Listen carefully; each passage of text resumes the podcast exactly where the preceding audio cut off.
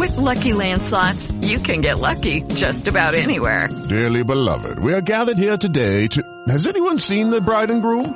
Sorry, sorry, we're here. We were getting lucky in the limo and we lost track of time. No, Lucky Land Casino, with cash prizes that add up quicker than a guest registry. In that case, I pronounce you lucky.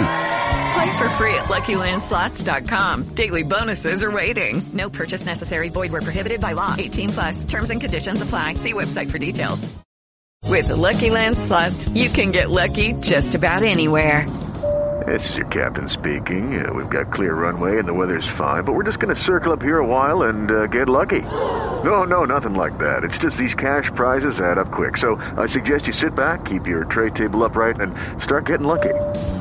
Play for free at LuckyLandSlots.com. Are you feeling lucky? No purchase necessary. Void where prohibited by law. 18 plus terms and conditions apply. See website for details. Estás a punto de escuchar tu podcast favorito conducido de forma diferente. Conocerás un podcast nuevo. Y este mismo podcast con otras voces. Esto es un intercambio. Esto es el Interpodcast 2018. Welcome to Faro de Lenguas magazine.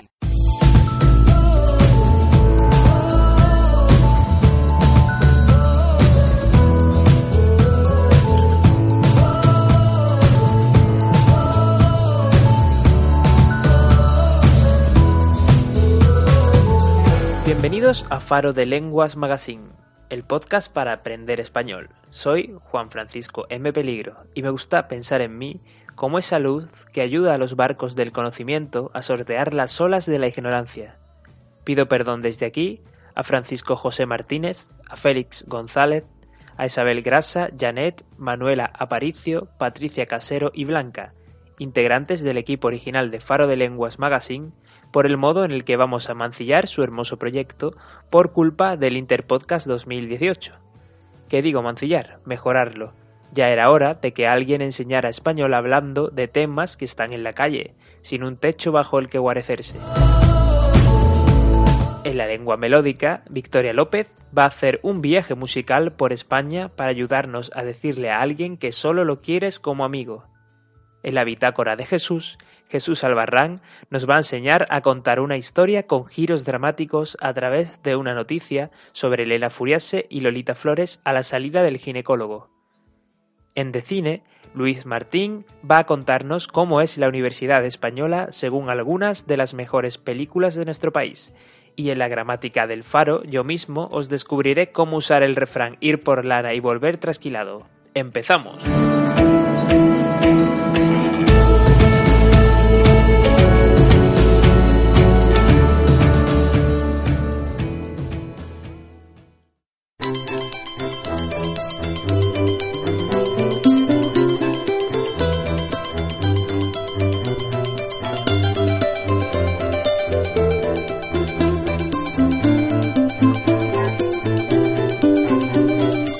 Hola escuchantes de Faro de Lenguas Magazine. Esto es la lengua melódica. Soy Victoria López y soy cinturón negro de karaoke. Hoy vamos a abordar un tema que, estoy segura, nos toca a todos muy de cerca. ¿Cómo decirle a alguien que solo lo quieres como amigo? Todos hemos pasado por ahí, ¿verdad? Alguien nos confiesa su interés por nosotros y nosotros preferiríamos bebernos el líquido de los botes de banderillas. ¿Cómo podemos salir del paso de una forma elegante y sin hacer demasiado daño? Por si acaso tienen acceso a armas de fuego. Bien, lo tenemos fácil. Solo tenemos que fijarnos en cómo lo han hecho los grupos y solistas españoles a lo largo de la historia. Subámonos a este microbús del bochorno y la decepción para hacer un viaje musical por España. ¿Me acompañáis? Empezamos por una mujer que debía estar tan acostumbrada a hacer frente a estas situaciones que lo convirtió en el primer single de su carrera. De hecho, en el año 2001 se postuló como representante de España en el Festival de Eurovisión bajo el nombre de Luna. Por supuesto, me estoy refiriendo a Merche, cantautora gaditana que demostró con No me pidas más amor que se puede rechazar a alguien dándole un, rollito rumbero. Porque que te digan que ni con un palo no tiene por qué ser excusa para no bailar.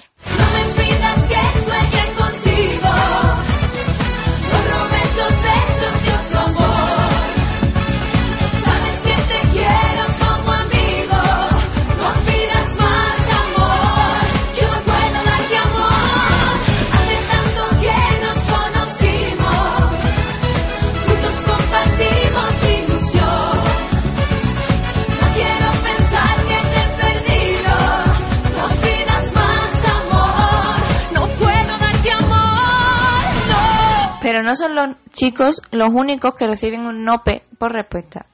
También las chicas sufrimos rechazo. ¿A quién no le ha pasado en el instituto lo de colarse por dos hermanos tinerfeños? ¿Solo a mí? Bueno, me da igual. Si eres chica, le entras a un chico y este te dice que no, ojalá lo haga con el flow canario que desparraman Adexa y Now, pronunciando estas dos palabras que ninguna acosadora quiere escuchar. Solo amigos.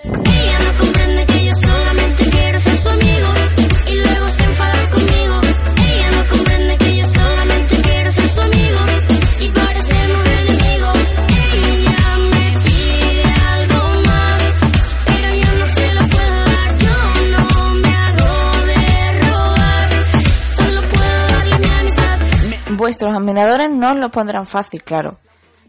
Y tratarán de convenceros con argumentos que irán de la pena al convencimiento de que cualquier otra elección será equivocada.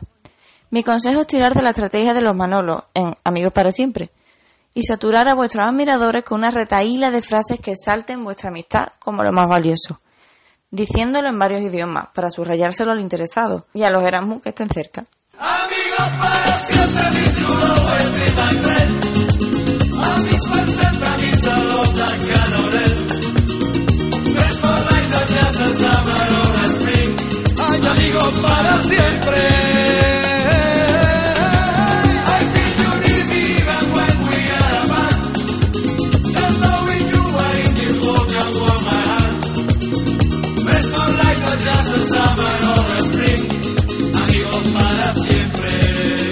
Tras tanta existencia, vuestros admiradores por fin habrán captado que vais a bloquearlos en WhatsApp según se den la vuelta. Aunque os pongan buena cara y os digan que lo entienden, que todo está bien, a la mínima que encuentren alguien con quien desahogarse, su argumentario será más parecido al de Antona y su temazo sobre llevar regular rechazo. Y además bastante fea. Era una gilipollas y además bastante fea. Aún así le pedí el teléfono para que veas. La palabra bien templada en el momento preciso. La tía puta ni siquiera quiso. Pero tras el odio visceral llegará la soledad y la tristeza, y claro, la calentura. Así que qué mejor manera de cerrar un día en el que has abierto tu corazón y te han rechazado que echándose el pestillo del cuarto de baño y dándole fuerte a lo de amarse una misma. Como tan poéticamente hacía Rocío Jurado frente al mar, con la consiguiente queja de una familia que había ido a echar un día a la playa. En Amores a Sola, canción con la que me despido hasta otra. Sé felices y capea con vuestra música el temporal de gente que no apetece. Hasta pronto. Mis ojos cerrados, mi boca entreabierta, temblor de mis manos.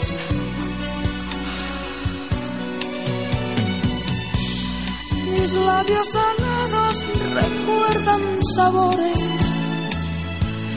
de noches lejanas, de noches de amores y un grito de fiebre retumba en el mar. Amores humanos, amores a solas. Qué bello mi cuerpo, qué bellas las olas. Qué forma más simple y antigua de amar. Mis labios salados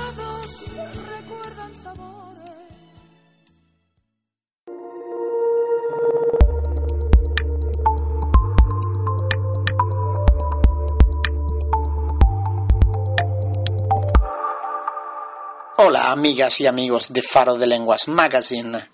Bienvenidos a la Bitácora de Jesús. Soy Jesús Albarrán Ligero y tengo la tarjeta Carrefour.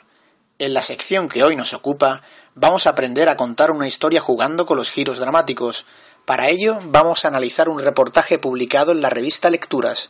Esta revista publica cada semana artículos sobre temas de interés general, como el armario de pelucas de Lara Álvarez, el mensaje que le ha enviado Pepe Navarro a su hijo Alejandro al cumplir los 18 y los indicios de crisis entre Aitana de Ote y su novio Vicente. Personalmente es una revista que me gusta mucho. La leo siempre que voy al peluquero, quien la compra cada semana para que sus clientes se mantengan informados. Yo siempre que voy me meto un ejemplar en la mochila, cuando mi peluquero no mira, porque me gusta pensar que va incluido en el dineral que me cobra por cortarme las puntas. Hoy vamos a analizar un reportaje publicado hace unos días titulado Elena Furiase, Lolita y la desagradable sorpresa que les esperaba tras el ginecólogo. Como veis, a la hora de contar una historia es muy importante empezar eligiendo un título que capte la atención del público. Qué bien jugado lo de la desagradable sorpresa que les esperaba, ¿verdad? ¿A que os apetece saber cuál es esa desagradable sorpresa? Ahora lo descubriréis. Para quienes no las conozcáis, os cuento que Lolita Flores es una cantante, hija de la cantante de copla Lola Flores, y Elena Furiase es una actriz, hija de Lolita Flores. El pasado mes de marzo, Elena Furiase dio la noticia de que estaba embarazada a través de Instagram, sorprendiendo a todos al descubrir que el futuro distópico proyectado en la serie Black Mirror se había hecho realidad, y ahora las mujeres pueden quedarse embarazadas a través de Instagram, la famosa aplicación de fotografía. En el reportaje que vamos a analizar se nos presentan siete fotografías con sus respectivos pies de foto, a través de las cuales se nos va contando la historia protagonizada por Elena Furiase y Lolita Flores, como si se tratara de una fotonovela. En las primeras imágenes vemos a madre e hija saliendo sonrientes de un gabinete ginecológico, tras una revisión periódica. Los pies de foto nos revelan que Elena Furiase ha encontrado en su madre su mejor apoyo y que está, se encuentra muy feliz ya que se estrenará como abuela antes de que acabe el año. Sus caras sonrientes nos hacen pensar que el embarazo de la joven transcurre fenomenal. Tan felices estaban en ese momento que Lolita Flores incluso bromeó con la idea de que Elena Furia se estuviera esperando nada menos que trillizos. Qué divertido, ¿verdad? Como veis, ya nos han presentado los personajes protagonistas y los que han enmarcado en un contexto tierno y divertido, de modo que cuando el conflicto llegue, sea más potente, haciendo que se tambalee peligrosamente la felicidad que ha imperado hasta ese momento. El drama llega en la cuarta fotografía, en la que vemos a un controlador de parquímetros con la cara pixelada. ¿A vosotros también os da miedo la gente con la cara pixelada? Contestadme en los comentarios de este podcast. El controlador de parquímetros se encontraba junto al coche de Elena Furiase, mientras ella y su madre estaban en la consulta del ginecólogo con tan mala suerte de que la joven no había adquirido el ticket correspondiente para poder aparcar allí, de modo que cuando salió de la consulta encontró un papelito blanco en, las, en el palabrisas de su coche. Elena Furiase se quedó en shock un instante al ver que dicho papelito era una multa. Pero no os preocupéis, el final de esta historia, de esta historia no es triste, ya que este disgusto no le amargó a Elena Furiase el buen humor con el que salió tras su revisión como dice el pie de foto de la última imagen, en la que aparece la joven sonriente, al mal tiempo, buena cara. Qué sabio es el refranero español, ¿verdad? ¿Os habéis fijado? Hemos contado una historia empezando por elegir un título que nos adelanta un conflicto para captar la atención del público, presentando después a sus personajes, enmarcándolos en un contexto de felicidad, rompiendo momentáneamente esa felicidad con el conflicto que fue anunciado en el título, y retomando la felicidad para acabar con buen sabor de boca. No ha sido difícil, ¿verdad? Podéis intentarlo vosotros mismos contando vuestras propias historias, pero cuidado con los giros que introducís que si lo hacéis muy, muy retorcidos, os pasa lo mismo que en la película Contratiempo, en la que la preparadora de testigos de Mario Casas era en realidad la madre de la chica asesinada, caracterizada para que no la descubriera mientras grababa Mario Casas confesando el asesinato de su hija. Sí, os he distripado el final de una mala película. De nada. Hasta pronto, amigos.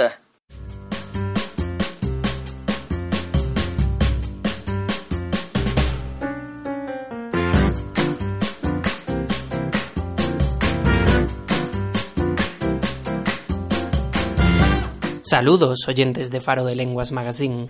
Soy Luis Martín y tengo una talla 38. Hoy, en Decine, vamos a acercarnos al excitante mundo universitario. ¡Ay, la universidad! ¡Qué buenos tiempos, ¿verdad? Esa maravillosa etapa entre el instituto y el paro. En España también tenemos universidades. ¿Sorprendidos? ¿En serio? Joder, eso es muy ofensivo. El caso es que el cine español nos ha mostrado en multitud de ocasiones cómo son las universidades españolas y cómo es el ambiente que se respira en estos centros de profesores necesitados de bromuro. Nosotros, por supuesto, vamos a presentaros las mejores películas. Empezamos con Tuno Negro.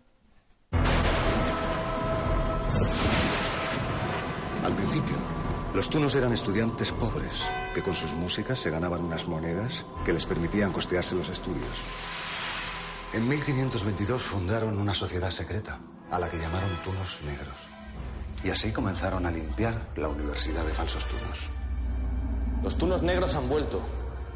Alguien se ha ocupado de resucitarlos. No es real. Es solo una leyenda urbana.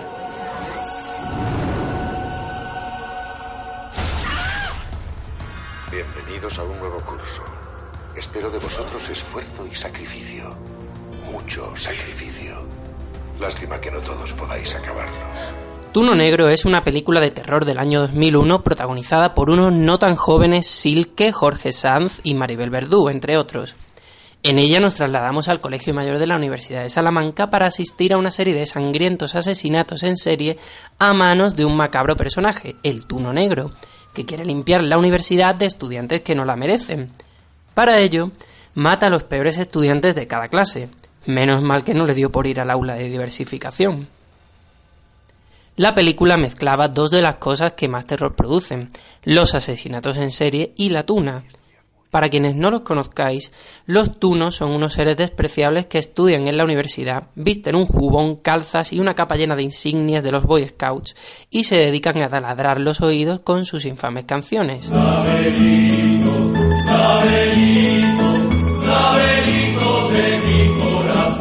Dios, Dios, para eso. Ah, ah, vale, vale, bien, bien.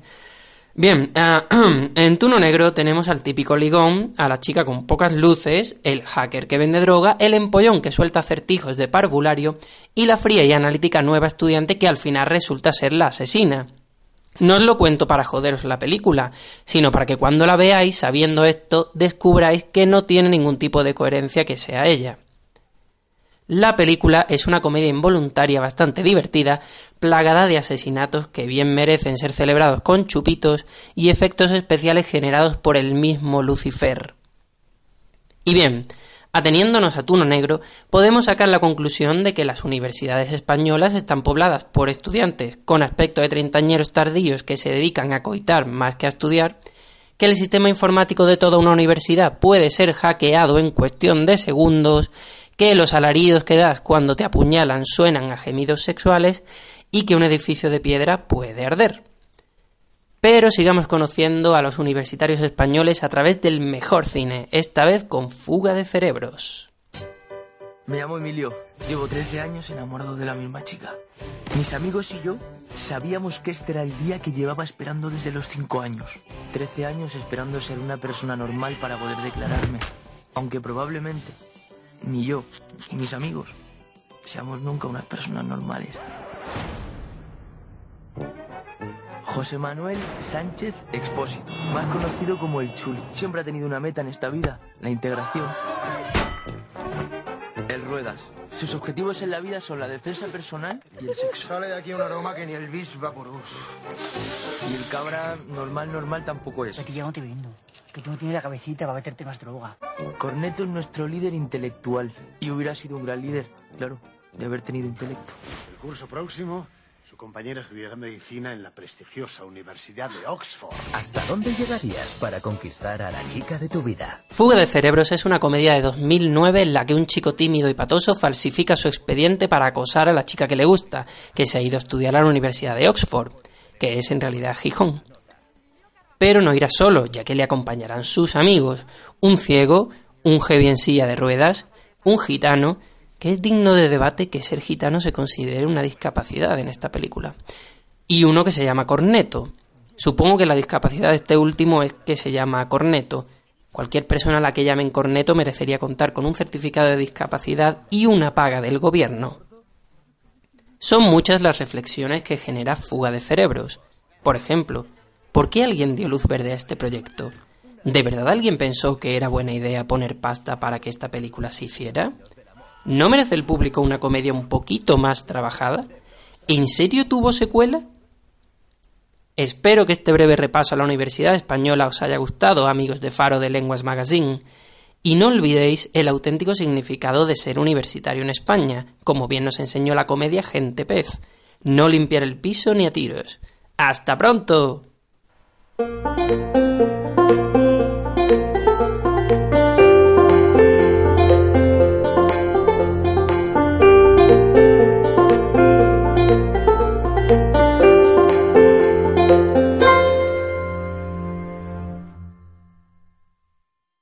Bienvenidos una vez más a la gramática del faro. Soy Juan Francisco M. Peligro, la nueva imagen de Carglass. Os recuerdo que en nuestro Patreon tenéis a vuestra disposición un nuevo contenido exclusivo, un podcast titulado El Infinitivo, mucho más que ar, er e ir. ¿Y qué vamos a analizar hoy en la gramática del faro entonces? ¿De verdad no podéis esperar un momento para descubrirlo? Tenéis aquí a un profesional de la gramática currándose un reportaje para vosotros y os dedicáis a torpedearlo con vuestra impaciencia.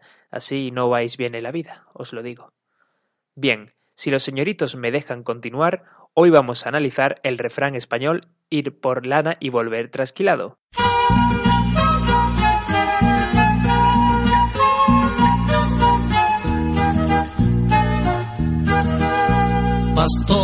Estás en el campo de amores tan descuidados. Dicha expresión no alude a quien fue a ofender y volvió ofendido, a quien busca más de lo que tiene y se queda sin lo que poseía. Se aplica también a quien ha sufrido una pérdida o un perjuicio en lo que creía ganar o encontrar un beneficio. No podemos datar exactamente el origen de este curioso proverbio, pero ya lo vemos citado en el poema de Fernán González y la Celestina en el siglo XV. Diversos estudios apuntan que probablemente proceda de los casos en que un carnero entra en rebaño ajeno. Pero vamos a ver lo que realmente nos importa, cómo usamos esta divertida expresión y sobre todo, ¿me va a resultar útil? Joder, si os va a resultar útil, más que el por favor y el gracias. Por ejemplo, Cristina Cifuentes se jactó de tener un máster y ahora, curiosamente, su trabajo fin de máster no aparece por ninguna parte. Vaya, parece que fue a por lana y volvió trasquilada. O, tu padre ha conocido a una jovencita por internet. Ha hecho clic en un enlace que le envió la chica y ha palmado 1.500 euros de la tarjeta de crédito. Fue por lana, volvió trasquilado y ahora quiere hacerse un tatuaje.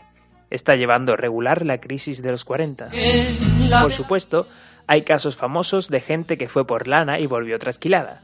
Para conocer uno de los más míticos, tenemos que remontarnos al año 1993, cuando Código 1, programa de sucesos presentado por el escritor Arturo Pérez Reverte, nos descubrió la perturbadora historia de José Tojeiro, un buen hombre natural de la localidad coruñesa de Cariño, lo que encaja mucho con su afición al amor que contrató el servicio de unas prespiputas solo para ver cómo ésta lo drogaron y robaron. En cuanto entraron, el saludo ya amoroso, porque ya era, ya había confianza delante de esos días. No fue que tuve que hacer ninguna, ningún sacrificio, ni exceso, que se ponían voluntarias. Entonces, voy a hacer el amor con una, pero que eran voluntarias. ¿eh? No había, no había problema, pero naturalmente yo les pagaba por eso. ¿eh? Y era cuando ellas tenían ese interés en ir a cama, porque una quedaba libre así, en complot, para revolver, buscando dinero. Me echaron droga en el colacao, que yo noté que dormiera muchas horas, imposible que yo duermo muy pocas horas. La primera que apareció fue la delgadita, pelo largo. La segunda, una rubia de 32 años. La de pelo largo, 26. Eran prostitutas buscando domicilios para hacer la precipitación, pero no por precipitación, sino por robar. Mientras que una da el placer de precipitación, la otra es cuando anda buscando objetos que le sirvan. Efectivamente, podríamos decir que José Tojeiro fue por lana y volvió trasquilado. Que en paz descanse. Los orígenes de este refrán se podrían enmarcar sin duda en el terreno rural, un campo donde los pastores, siempre a cargo de estos simpáticos animales que nos regalan su lana, a menudo piden algo y solo hallan decepción. Es el caso de esta tensa llamada telefónica entre un padre y un hijo de Villamanrique, pueblo de Ciudad Real, con una oveja a la que rescatar como principal conflicto. Oh, ¿qué? ¿Ha llegado el Enrique? Sí. ¿Está contigo? No. ¿Por qué? Yo porque se ha ido para buscar a vestirse, ¿no? Mira, que estamos con el dejo, que saque una borregona ahí en, hasta que ella es, tanto ya han echado la carriola y todo, ya sabes. Jo, digo que la gata. Pero papá, yo estoy vestido. Vaca, ¿por qué yo ahora vestido yo también estoy vestido. Pero tú, te- tú, tú es que eres tuyo, yo... No, ero, no, yo no ero, eres ustedes. ¿Ustedes de qué? ¿Qué, qué, qué, qué tú? Oye, Pasado. Domingo, oye, Domingo, llevo todas las semanas... Todas ¿qué las semanas, todo lo entendí hoy, ¿no? Oye, no está, lo tengo para descansar y punto. ¿Eh? ¿Qué quieres? Tú ¿Qué también ahora. que venga Antonio solo conmigo, no? ¿Eh? Antonio conmigo a cargarla, ¿no? Pero tú te... Pero como, ahora yo vi pues ya yo andando y ahora después también para acá. Andando. Ni que estuviera andando yo yo a, a, a a buscar la borrega. ¿Eh? Andando vengo yo de Chaparrá a buscar la borrega. Ah, bueno, y... Bueno, y- sí. yo- ¿Eh? Sí. ¿Qué dices? Aquí viene tu padre. Mientras tú estás ahí la rey. ¿Qué estás hablando? Pues, Vamos a ver. ¿Tú ¿Dónde me que ya ahora vi yo a coger borrega, ¿Dónde hombre? está? Yo en casa. Bueno, viene yo con el. Bien, ahora vamos a ver si habéis entendido el reportaje. ¿Qué pasa? ¿Pensabais que esto era el típico podcast que te pone a hacer pilates? No, queridos alumnos, aquí tenéis que trabajar, así que os voy a hacer una serie de preguntas. Para saber si habéis acertado, llamad al 0034 676 20 22 44, el teléfono de la consulta de la tarotista Esperanza Gracia, que tiene todas las respuestas. Allá vamos. Pregunta número 1.